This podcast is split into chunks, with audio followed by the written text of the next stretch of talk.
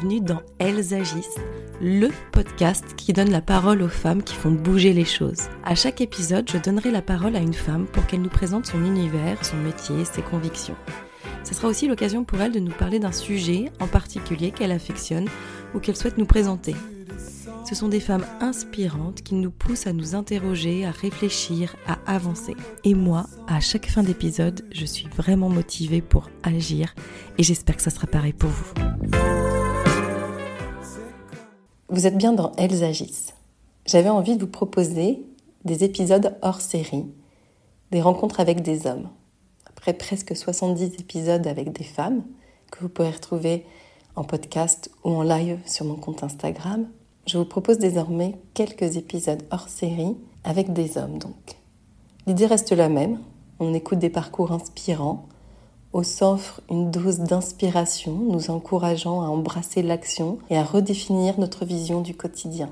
Alors que cette semaine sort la nouvelle saison de Pékin Express, émission de l'action par excellence, je suis ravie de vous présenter mon invité spécial, Thierry Guillaume, un passionné incontesté de l'action sous toutes ses formes. Il est le producteur de l'émission Pékin Express depuis maintenant 15 saisons. Un homme passionné de voyage, d'action et d'innovation qui a toujours rythmé ses choix de vie en fonction de son objectif, jusqu'à de faire sa passion son métier, au point même de perdre la notion du mot travail, ou en tout cas de la redéfinir en fonction de ce qui lui convient le plus. Lui, qui se définit comme un artisan producteur, aime fabriquer, façonner ses émissions en puisant au plus profond de sa créativité. Dans cet épisode, nous revenons ensemble sur son parcours, commencé par la radio, puis l'animation, avant de rejoindre assez rapidement ce qui l'anime depuis toujours, la production. Il nous partage à quel point, quand on est passionné, on ne peut pas nous arrêter. On aborde aussi évidemment dans cet épisode la prise de décision et le rôle de producteur notamment autour de cette énorme machine qui est Pékin Express. On parle de l'action dans sa vie, de l'affirmation de soi et de comment être pleinement acteur, rythmé par sa passion et ses envies. Allez, je vous souhaite une très bonne écoute pour ce premier épisode hors série.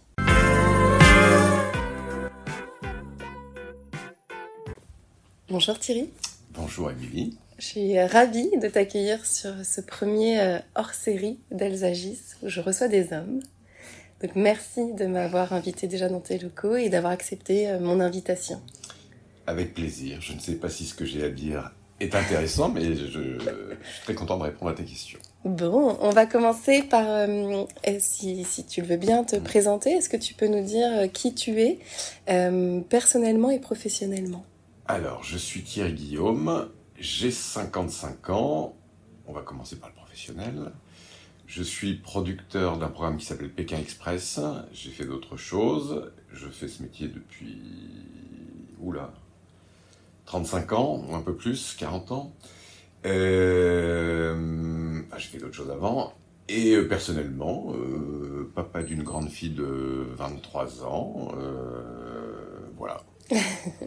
Alors, est-ce que tu peux revenir sur, euh, sur ton parcours euh, Donc, avant d'être producteur, mhm. euh, tu as été dans, dans l'animation, la radio, etc. non, en fait, je suis, j'ai découvert la radio quand j'avais 10-11 ans. J'écoutais la nuit avec un, un, vieux transistor caché sous mon oreiller des programmes, des émissions de nuit à la radio. Et j'ai trouvé ça formidable tout jeune d'entendre des gens. Mhm. Euh, qui parlait à une multitude de personnes avec un univers, d'abord des voix, un univers de la musique, des histoires, et j'ai trouvé ça magique. Euh, et quand j'ai eu 13-14 ans, François Mitterrand est devenu président de la République, il a libéré les ondes, créé les radios libres, et il se trouve qu'à 3 km de chez moi, une radio associative est née, et donc j'ai débarqué à 14 ans avec des vieux 33 tours sous le bras vers le, chez le patron de cette euh, radio. Et je lui ai dit, moi j'ai 14 ans mais je veux faire de la radio. Très bien, tu commences demain. Et donc j'ai commencé la radio à 14 ans, tout en continuant euh, les cours. C'est ta détermination qui l'a convaincu ou euh? Je sais pas. Alors, non, c'était une radio associative. on était, on était Ils avaient 200. Besoin ils n'avaient pas de disque pas de voix. C'était pour occuper les, les gens de la, commune ou de la ville. Euh, et puis, euh, j'ai continué mes études. Entre-temps, la radio a été revendue à un groupe privé parce qu'il y avait une fréquence, des auditeurs, etc. Euh, je continue encore en parallèle mes études. Là, effectivement, ça s'est professionnalisé. Il y a un professionnel qui est venu, qui a écouté les 200 animateurs qui étaient sur cette radio, qui a dit j'en garderai 5. Il a fait passer une, un casting à ces 200 voix. Et puis, j'ai été gardé dans les 5. Et donc j'ai commencé là à faire de la radio tous les jours. Euh, J'étais en terminale ou première et tous les soirs j'allais faire de la radio. Et puis j'ai passé mon bac et je savais que c'était ça que je voulais faire. Donc après mon bac j'ai arrêté les cours et commencé ce métier. Et puis de cette petite radio j'étais débauché dans une radio un peu plus grande. Et puis de cette radio un peu plus grande sur une chaîne de télé dans l'est de la France, euh, une chaîne de télé qui se trouve à Luxembourg et puis de la radio RTL à Paris, et puis de la télé à Paris. Alors là, je faisais le métier d'animateur, et puis euh, un jour, j'en ai eu marre, j'ai décidé mm. de faire de la production, mais je produisais déjà pas mal mes émissions, et je me suis lancé dans la production télé. Voilà, en gros, mon, parcours. Et, ce que je me demandais, c'est est-ce que tu aurais pu rester dans une suite logique d'animation, etc., ou est-ce que tu avais ce truc de la production? Enfin, Non, j'ai toujours écrit euh, mm. les émissions que je présentais j'ai eu cette chance très jeune, à 20 ans, j'écrivais les programmes et je les présentais. Donc ce métier-là m'amusait. Quand je suis arrivé à Paris, je n'étais plus qu'animateur, ce qui était un peu frustrant. On me donnait des textes à dire, on me disait comment il fallait m'habiller et comment je devais être. Donc à 30, 30 32 ans, j'ai plus supporté ça. Je suis assez indépendant. Euh, et, j'ai dit, bah non, si j'ai envie d'être comme je suis, donc je vais repartir dans l'ombre, travailler euh, dans l'ombre, et ça me va très bien. Et j'avais probablement soigné mes blessures d'ego euh, pour les, qui m'avaient poussé à me montrer mm. ou à parler dans un micro, donc j'avais réglé tout ça et j'ai pu continuer à produire et personne ne sait qui je suis et ça me va très bien. et sauf après ce podcast. Évidemment, j'avais oublié. Euh, sur ce travail d'écriture et de création, mhm. ça te vient de, ça, te tient depuis toujours ou il y a eu un déclic à quelque chose? Alors, il y a, non, il n'y a pas eu de déclic, mais en fait, j'ai dans mon entourage familial historiquement des grands-pères. Euh, photographe, peintre, vidéaste. Euh, Autour de l'art, quoi. Ouais, mm. et donc je pense que j'ai la musique aussi, je pense que j'ai récupéré une partie de ce mm. patrimoine génétique et que je l'exploite autrement. Parce que oui, mon métier de producteur, c'est euh, basiquement des plannings, de l'argent, des gens. Mais il y a aussi, moi je suis un producteur artisan, il y a toute la partie euh, casting, écriture, où là je peux m'éclater. mais en fait, j'ai un peu ces deux casquettes. Je, j'ai fait des tests de personnalité. Oui, je crois que je suis euh, architecte logisticien. Donc j'ai les deux. Euh, les deux facettes. Les deux facettes. Mm. donc avec ce métier que j'exerce, je peux m'amuser dans tout, à la fois dans l'organisation et à la fois dans l'artistique. Donc, euh, mm-hmm. et je pense que ça vient, oui, de mon de mon histoire. Ouais, ouais, c'est mmh. possible. Mmh. Et à quel moment tu te dis, bon, bah voilà, je produis quand même euh, mes, euh, mes émissions, enfin, en tout cas, je, mmh. crée mes émissions, etc., mais je me lance ma boîte, c'est quand même quelque chose de différent, enfin, c'est... Non, non, j'avais En fait, j'avais fait, euh, j'avais travaillé dans pas mal de boîtes de prod. Ouais. J'avais fini par être embauché dans une chaîne de télé à la direction des programmes, où j'ai, d'où j'ai démissionné très rapidement, parce que les gens en costume, les ordinateurs PC au lieu d'un Macintosh, enfin tout ça c'était à l'opposé de mon de moi. Donc je suis resté un an dans une chaîne et après j'étais un peu bloqué parce que j'avais un peu tout fait. Et donc le seul truc que je n'avais pas fait c'était monter une boîte pour, pour être euh, indépendant. Euh, je me suis dit essayons et, puis ça fait 20 ans. Donc euh, voilà, j'y suis arrivé par la force. Je suis pas un entrepreneur, j'y suis arrivé par la force des choses parce que il n'y avait plus rien autour de moi qui correspondait à ce que je voulais faire. Et justement, oui, d'entreprendre et devenir son, le patron de sa, boîte, c'est aussi quelque chose de différent. Tu t'attendais à ça, tu, ça te plaît, c'est. Euh, ah oui, oui, c'est génial. Ouais, c'est l'autonomie, c'est. Oui, c'est l'indépendance, la liberté. Oui, moi, je, mm. je, suis un vrai indépendant, c'est-à-dire mm. que j'ai eu dix fois des propositions de rachat, etc. Et tout ça m'intéresse pas. Moi, je, je veux être libre, je veux travailler si j'ai envie, travailler avec qui j'ai envie euh, faire ce que j'ai envie de faire. Comme j'ai envie, voilà. Comme j'ai envie. Et donc oui, je je ne veux pas devenir multimillionnaire, mm. c'est pas ma motivation. Euh, donc ça correspond, je crois, exactement à ce que je voulais faire sans le savoir. Et quand tu te lances, qu'est-ce mm. qui est-ce que ça vient tout de suite à toi? Parce que tu avais ton réseau avant, euh, voilà, avais, En fait, j'ai eu la chance de bien m'entendre dans la chaîne de télévision dans laquelle j'ai travaillé, mhm. notamment M6. Et en fait, j'achetais des programmes pour la chaîne, des ce qu'on appelle des formats qui vont devenir des programmes en France. Et quand j'ai décidé de partir, la chaîne pour laquelle je travaillais voulait pas que je parte. J'aurais dit, bah, écoutez, on va trouver un moyen de travailler ensemble. Je vous ai fait acheter un programme. Vous ne savez pas par qui le faire produire. Bah, je vais monter ma boîte et puis je vais vous le fabriquer. Et on s'est quitté comme ça en disant, on bah, fait ce programme et puis on verra bien ce que devient notre relation. Euh, et puis j'ai fait ce programme et puis ça fait 20 ans que ça dure. Mais euh, oui, mais les choses qui me faisaient peur, en fait, c'était les choses que je connaissais pas, que j'avais... Mhm. L'inconnu, oui, bien sûr. Et puis mhm. j'ai très vite compris que finalement... Euh, c'était pas si compliqué. En fait, mhm. les, trucs qu'ils peuvent faire, c'est de la compta, c'est de, enfin, toutes les choses qui sont pas dans mon domaine, mais en fait, il y a des gens, il y a des gens dans ce métier et qui m'entourent et qui font ça très bien. Et alors, à quel moment Pékin Express arrive euh, dans, dans, dans, ce, dans ce parcours, dans ce chemin Ah oui, alors j'ai produit différents programmes pendant pas si longtemps que ça, 4-5 ans. Et ça arrivait assez vite. Et ça arrivait assez vite. En fait, il se trouve que Pékin Express a connu une grosse polémique après sa saison 3. D'accord. Des accusations de, de tricherie, de, etc. Euh, et que la chaîne m'a appelé en me disant bah, écoute, euh, il nous faut un nouveau producteur, est-ce que ça t'intéresse? Euh, J'avais déjà ma société. Le programme était produit en interne chez M6.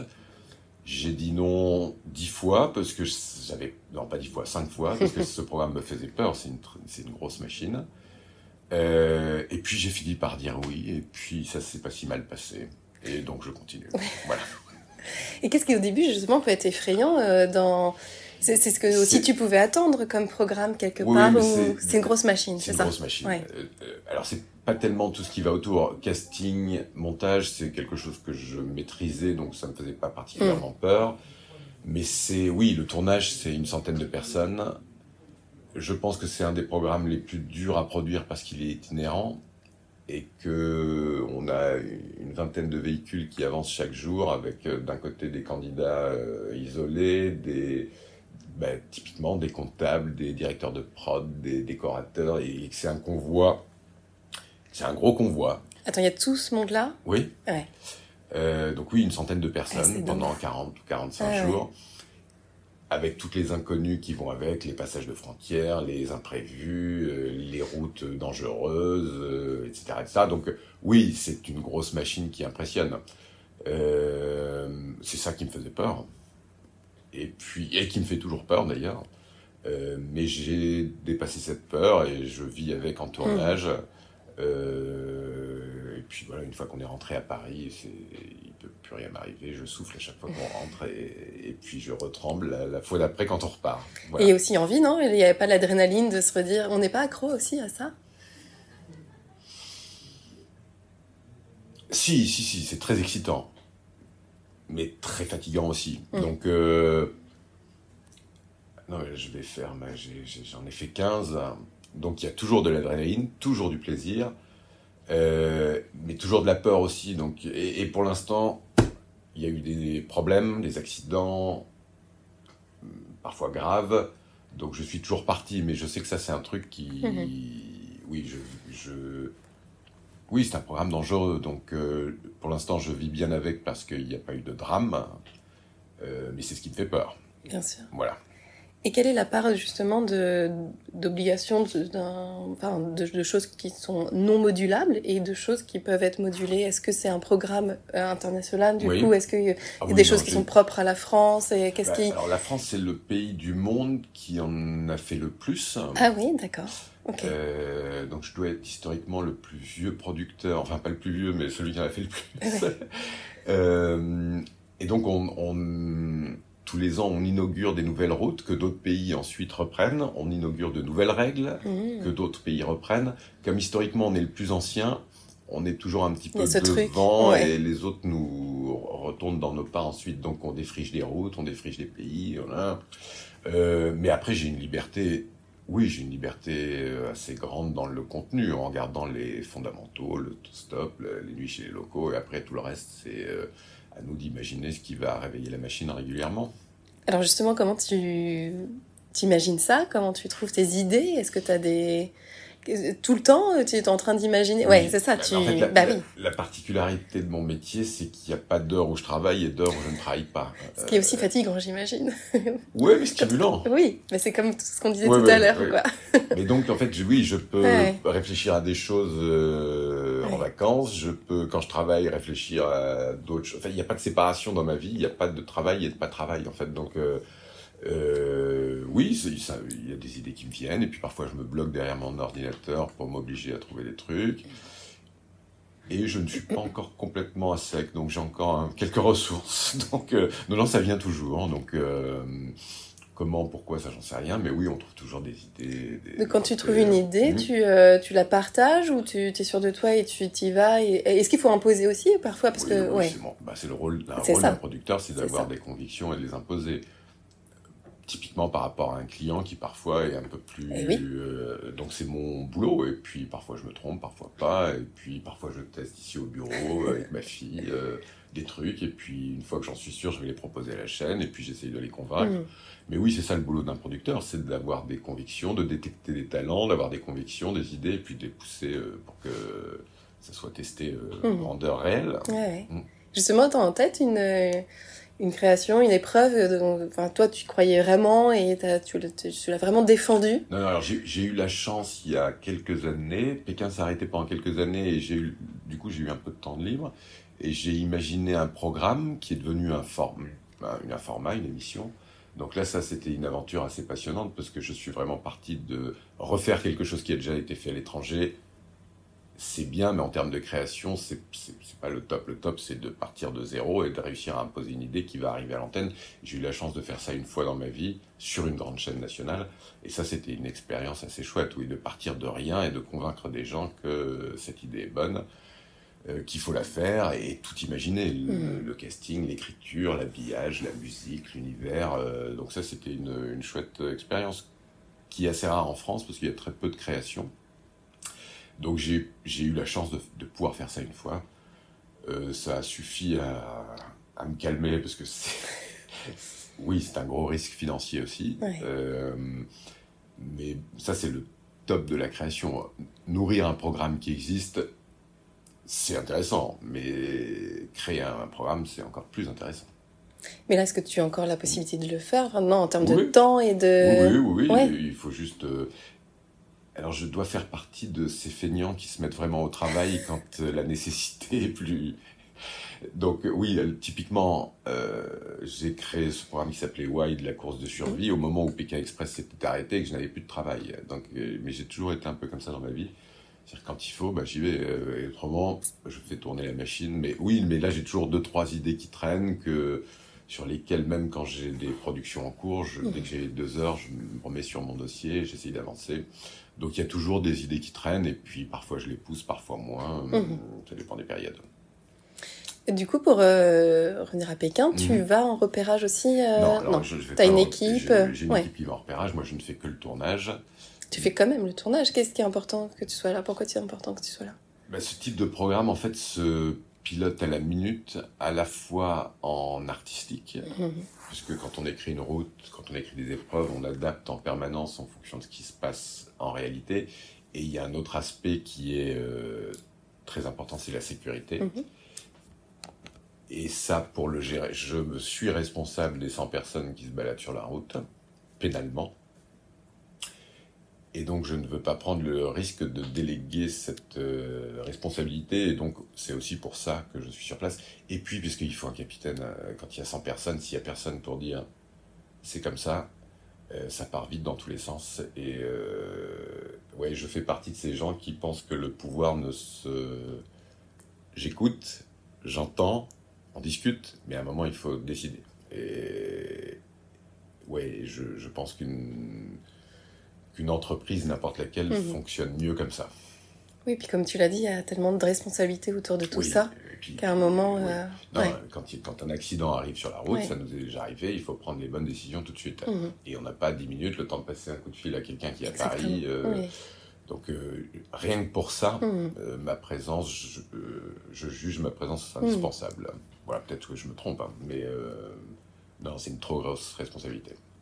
Est-ce que tu as une saison qui te reste en mémoire pour en termes de sécu non, en termes de, toi, de, je sais pas, même en tant que producteur, en tant que. Non, bah, les, premières ont été très intenses parce que je, j'avais, je devais faire mes preuves. Mhm.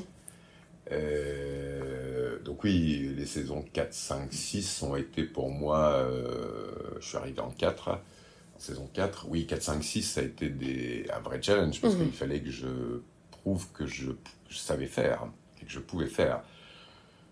Ensuite, ça a été plus ou moins difficile en fonction des années, plus ou moins agréable en fonction des années.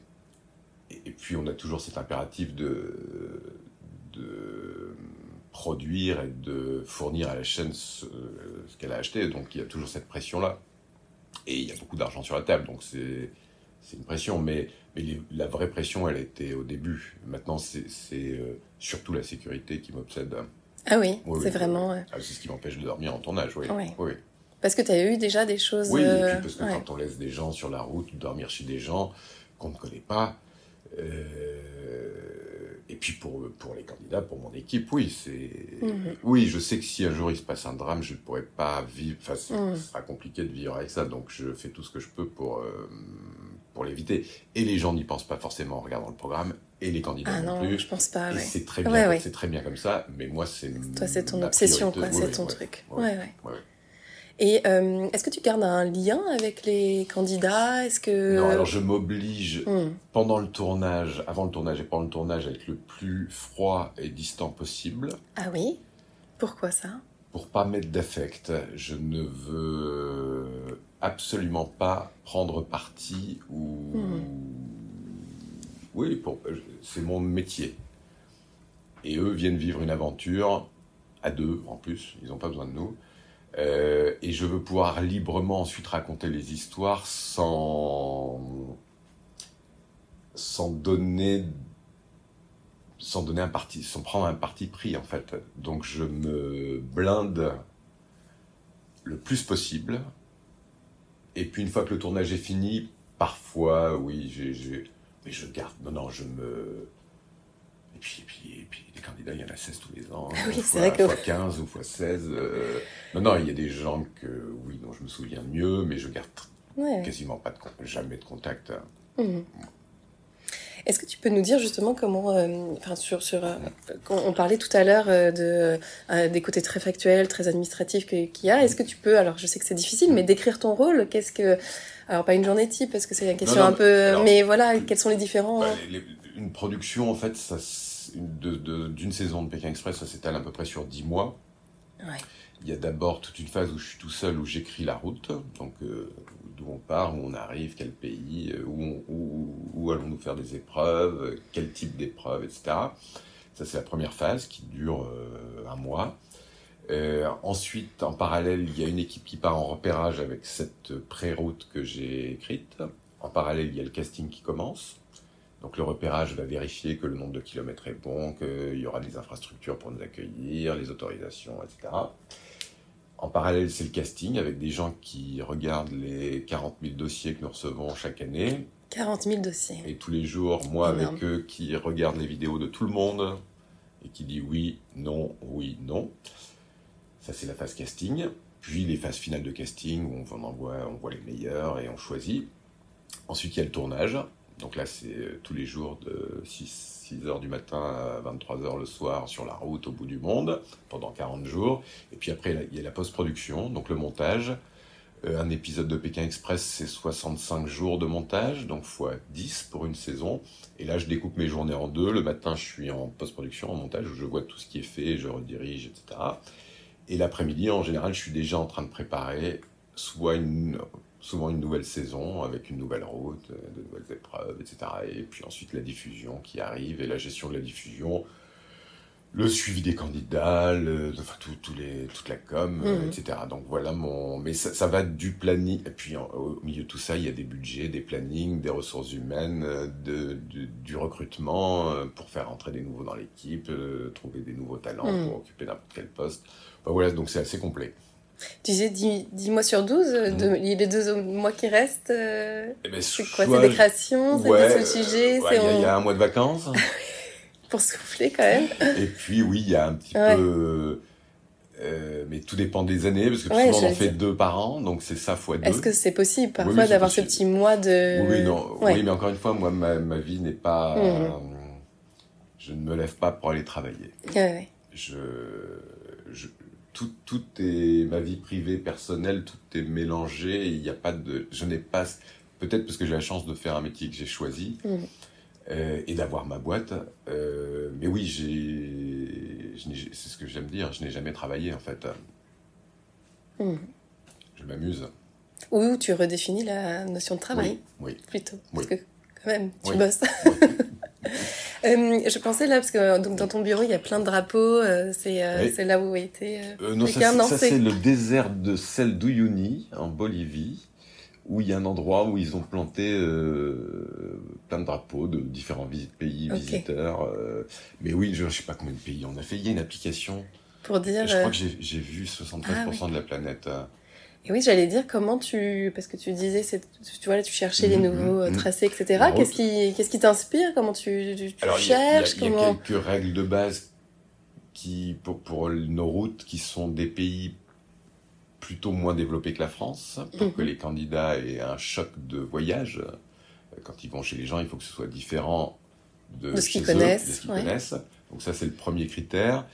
Et après, c'est très égoïste. C'est où, je ne suis pas allé et où j'ai envie d'aller, où je suis déjà allé et j'ai envie de retourner. Donc c'est. Et puis mhm. après, on a un cycle. On fait euh, l'Amérique du Sud une saison. Après, on va en Asie. Après, on fait l'Afrique. Et c'est un cycle qui. Mais on commence à avoir. Euh... Fait le tour du monde. Oui. Oui. Cette phrase. Oui. J'adore. Le monde commence à être un peu petit pour nous. Et justement, je pensais à l'année Covid aussi. Ça a été une année, euh, ouais, incroyable, quoi. Imprévisible. Imprévisible. Et, il a fallu gérer ça. Et rebondir et, trouver une nouvelle solution. Et toutes les pertes financières qui vont avec. Oui, ça fait partie. T'en gardes quoi là comme euh, comme souvenir de cette période, de cette saison? Professionnellement, je me souviens du jour. On était en tournage au moment où Emmanuel Macron a dit c'est la guerre. Nous sommes en guerre. Euh, et on était tous ensemble autour d'une table en Éthiopie où nous tournions. Et on a compris que le lendemain partait le dernier avion pour la France et qu'il fallait interrompre le tournage et rentrer, avec toutes les interrogations qui allaient avec, pour combien de temps, comment on va faire financièrement, etc. Et je me souviens de ce soir où on était tous à écouter Emmanuel Macron au fin fond de l'Éthiopie, où, où après, quelques heures après, j'ai pris la parole pour annoncer à tout le monde, candidat à l'équipe, qu'on allait interrompre le tournage et rentrer.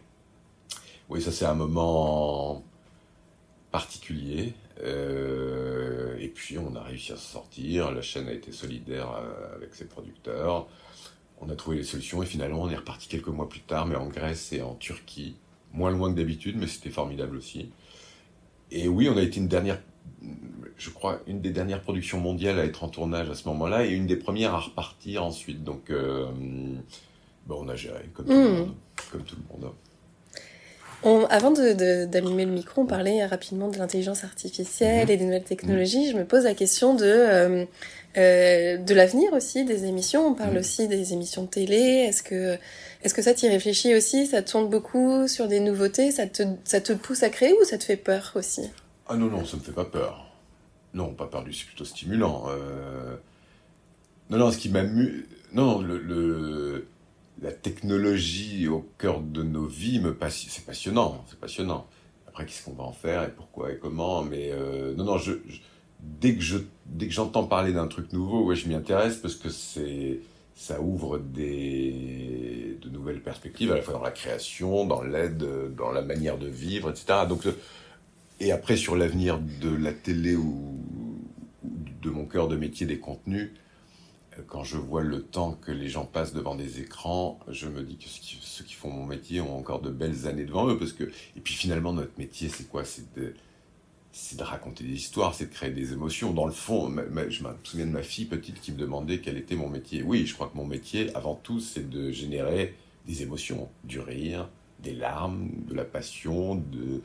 Euh, le vrai cœur de mon métier, c'est ça. C'est de...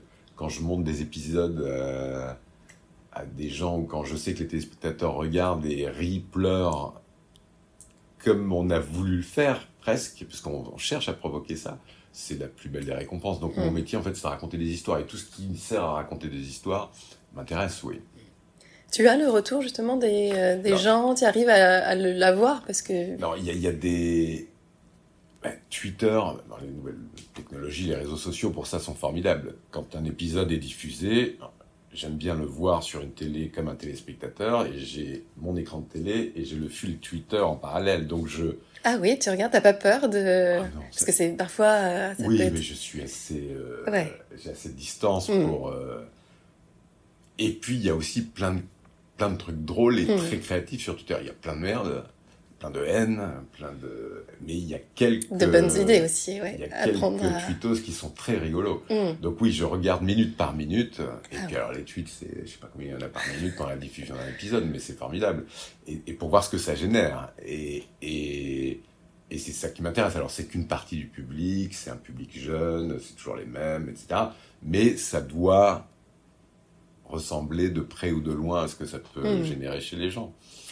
Euh, donc oui, ça, ça, ça, oui, un, un, des, un, de mes moments préférés, c'est quand on fait visionner l'épisode, soit en conférence de presse au lancement du programme, soit parfois j'ai fait des soirées où j'invitais les candidats pour voir le premier épisode. Quand je vois, quand j'entends des rires, quand je vois leurs yeux en train de regarder, oui, c'est une, une récompense. Hein. Mmh. Ouais.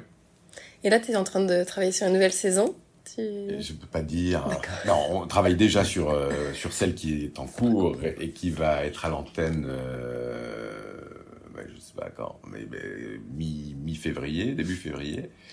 Et puis oui, il y a plein de projets sur hmm. lesquels on travaille euh, pour l'avenir.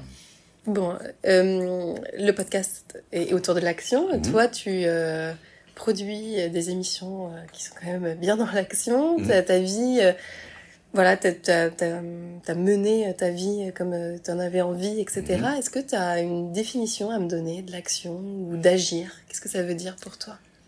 Alors Pour moi, le, le, maître mot, c'est, et je crois que ce qui a toujours guidé mes actions, c'est pas la volonté d'agir, c'est la passion qui m'a poussé à faire. Mais je me suis pas dit, il faut que je fasse.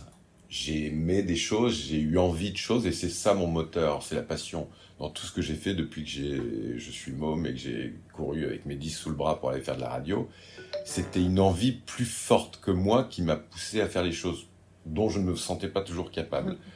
Mais j'avais tellement envie que j'ai pas eu le choix, il a fallu que je fasse. Donc en fait, moi, c'est, moi, c'est plus que l'action, c'est ce qui motive l'action qui... Et quand je vois des mômes aujourd'hui de 12, 13, 13 ans qui ont déjà au fond d'eux des tous les gens passionnés j'aime ça j'aime ça quand l'envie est plus forte que tout en fait.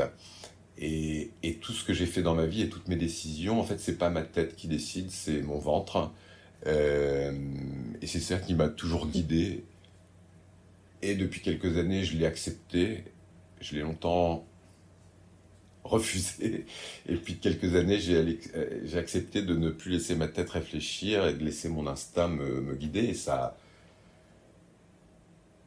Et puis, puis euh, voilà, ça je vis assez bien comme ça en me disant ça, que je réfléchis pas tout, mais que je me laisse aller et que ça me. En tout cas, jusqu'à mmh. aujourd'hui, ça m'a emmené là où je suis bien.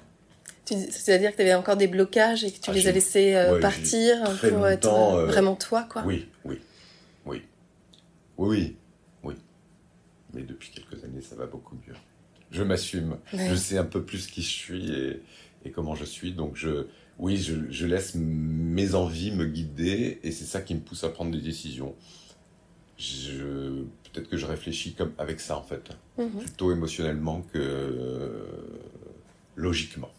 Non mais c'est important aussi de ce, ce, message parce que parfois on se bloque seul sur entre euh, ce qu'on a vraiment à l'intérieur de nous, ce qu'on a mhm. envie de faire et euh, bah, cette fameuse confiance en soi et cette mhm. estime de soi aussi, mhm. enfin de euh, est-ce que je peux, est-ce que je suis, est-ce que voilà.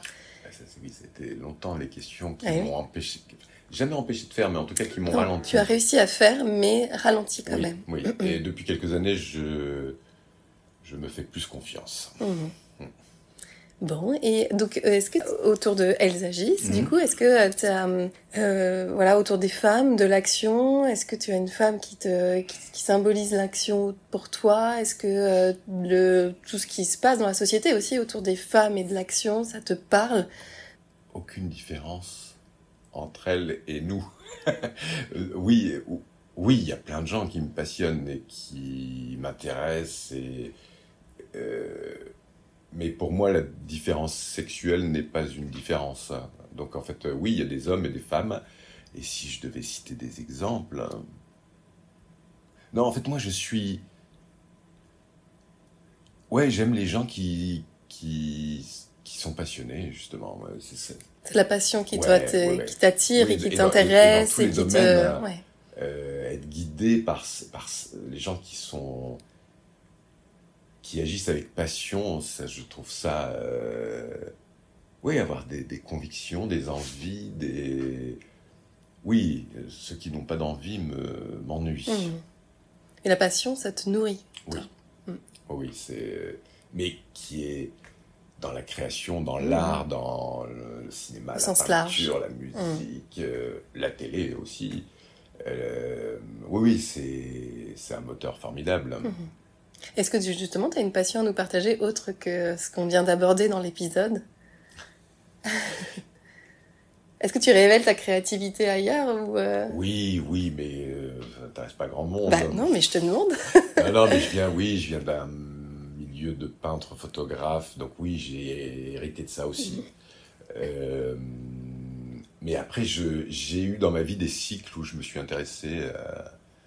en ce moment, c'est le bateau. Ok. Voilà, euh, je sais pas pourquoi et d'où et comment, mais voilà, j'ai voulu apprendre à naviguer, à partir tout seul sur un bateau, et en ce moment, c'est mon, c'est mon, c'est mon truc. Mais il y a eu mille trucs avant, et j'espère qu'il y en aura encore euh, mille après. Ah bah oui, je, pense Voilà, je fais, j'apprends. Et puis je passe, euh, je passe à autre chose. Parfois ça reste moins présent, mais voilà, comme, comment j'enrichis mon, ma vie. Voilà. J'ai une dernière question aussi sur. Euh, au quotidien, est-ce que tu as un homme, une femme qui t'inspire sur justement l'action, qui, avec qui tu, tu, collabores, ou qui te motive, ou qui te passionne, etc. Alors j'ai eu la chance de rencontrer dans ma vie des gens qui m'ont qui m'ont donné l'impulsion qui parfois me manquait. Euh, je pourrais en citer euh, deux, trois. Marc-Olivier Fogiel fait partie de cela. Euh, il y a eu aussi Thomas Valentin, patron d'M6, qui a eu ce rôle-là. et c'est ce qu'ils m'ont dit un jour, mais non, vas-y, vas-y. Et c'est ce qu'aujourd'hui, en vieillissant, j'essaye d'apporter à... Et ça, ça aussi, ça a du sens dans mon métier aujourd'hui. C'est qu'il y a d'abord eu la période où il fallait que je fasse mes preuves. Et puis maintenant, je suis dans oui, l'idée de transmission, c'est-à-dire de d'aller chercher des jeunes chez qui je sens quelque chose pour leur mettre le pied à l'étrier, les former, pour qu'après ils puissent, comme moi j'ai eu la chance, faire leur, euh, leur route. Donc ça c'est un, oui depuis, depuis 4-5 ans, c'est un vrai truc qui donne du sens à mon travail. Mhm. Il y a les gens qui regardent, et puis il y a l'équipe avec qui je travaille. Et ça oui c'est une phase aussi euh, passionnante de transmettre. Donc en ce moment je suis là-dedans et ça me nourrit, euh, ça me nourrit. Oui, de transmettre et aussi d'y croire quand nous, on n'y croit pas trop parfois. Quoi. Oui. Oui, mais aller, mm. chercher des gens qui. Parfois, je reçois des CV de. J'habite le fin fond de l'Alsace, mais euh, j'aimerais vous voir parce que j'ai des idées. Ben, venez me voir. Et même si c'est quelqu'un qui n'a jamais rien fait, si je sens un truc, les gens sont. Tout le monde est capable d'apprendre. En mm. fait, ce qui compte, moi, dans mon recrutement, ce qui compte, c'est pas, c'est pas le CV qui sont ces gens. Parce mhm. qu'après, apprendre, c'est facile. Enfin, on peut, tout le monde peut apprendre. Donc c'est plus ce que sont les gens profondément qui m'intéressent. Mais du coup, ça, tu travailles tes ressentis, ton intuition euh Comme je disais tout à l'heure, oui, je me laisse guider par, de plus en par ce que je ressens. Oui, et, je peux croiser quelqu'un 30 secondes et me dire, bah, tiens, on va essayer. Ah oui? Oui. Ça t'est déjà arrivé, ça? Oui, très souvent, et c'est génial. Oui, c'est génial. De récupérer des, des garçons ou des filles qui ont 25 ans, que je croise par hasard ou pas par hasard, et dire ben ok, on va, on va t'apprendre et puis on va voir ce que ça donne. Et toute cette phase d'apprentissage, alors elle est dure pour eux, mais, euh, mais s'ils s'accrochent et s'ils y arrivent, ben, c'est formidable. formidable. Et c'est important et bravo aussi de ça parce que avec euh, aussi le poste que tu as, la, possibilité que tu peux leur offrir, mm. d'avoir cette vision et cette ouverture, bah oui, mais ça manque aussi parfois. Euh. Après, c'est aussi un petit côté à l'ancienne paternaliste qui est. Euh, mais je fonctionne comme ça, donc. Oui, après, là, il y a beaucoup d'affect et, et parfois ça. Ouais, c'est paternalisme, enfin, il n'y a pas de jugement, il n'y a pas d'évaluation, il y a justement. c'est- euh, vas-y, ouais, essaie. Montre-moi. Je te, je te donne ta chance, Ouais. et ça, c'est énorme, Ouais. en fait. Oui, mais puis ça donne du sens quand même. Bien Quand, sûr. on, est, quand on gère des- une équipe et des gens, c'est pas seulement remplir des cases, hein, c'est travailler avec des gens qu'on aime et qu'on voit grandir, et ça, c'est Mhm. passionnant. Et ben, on va rester sur, euh, sur ces belles paroles. Très bien. Merci beaucoup, Thierry. De rien. Merci pour cet plaisir. échange. C'était un plaisir. J'espère que cet épisode vous a plu. Merci d'avoir pris le temps de l'écouter. Et n'hésitez pas, si vous avez aimé, à le partager, à le commenter, à faire vivre la communauté Elles agissent. Je vous retrouve très vite pour un nouvel épisode. Et n'oubliez pas que des lives sont aussi disponibles sur mon compte Instagram emily.b sophrologue et que vous pouvez aussi retrouver toutes les informations de l'épisode sur le site du podcast www.elsagis.com. À très bientôt!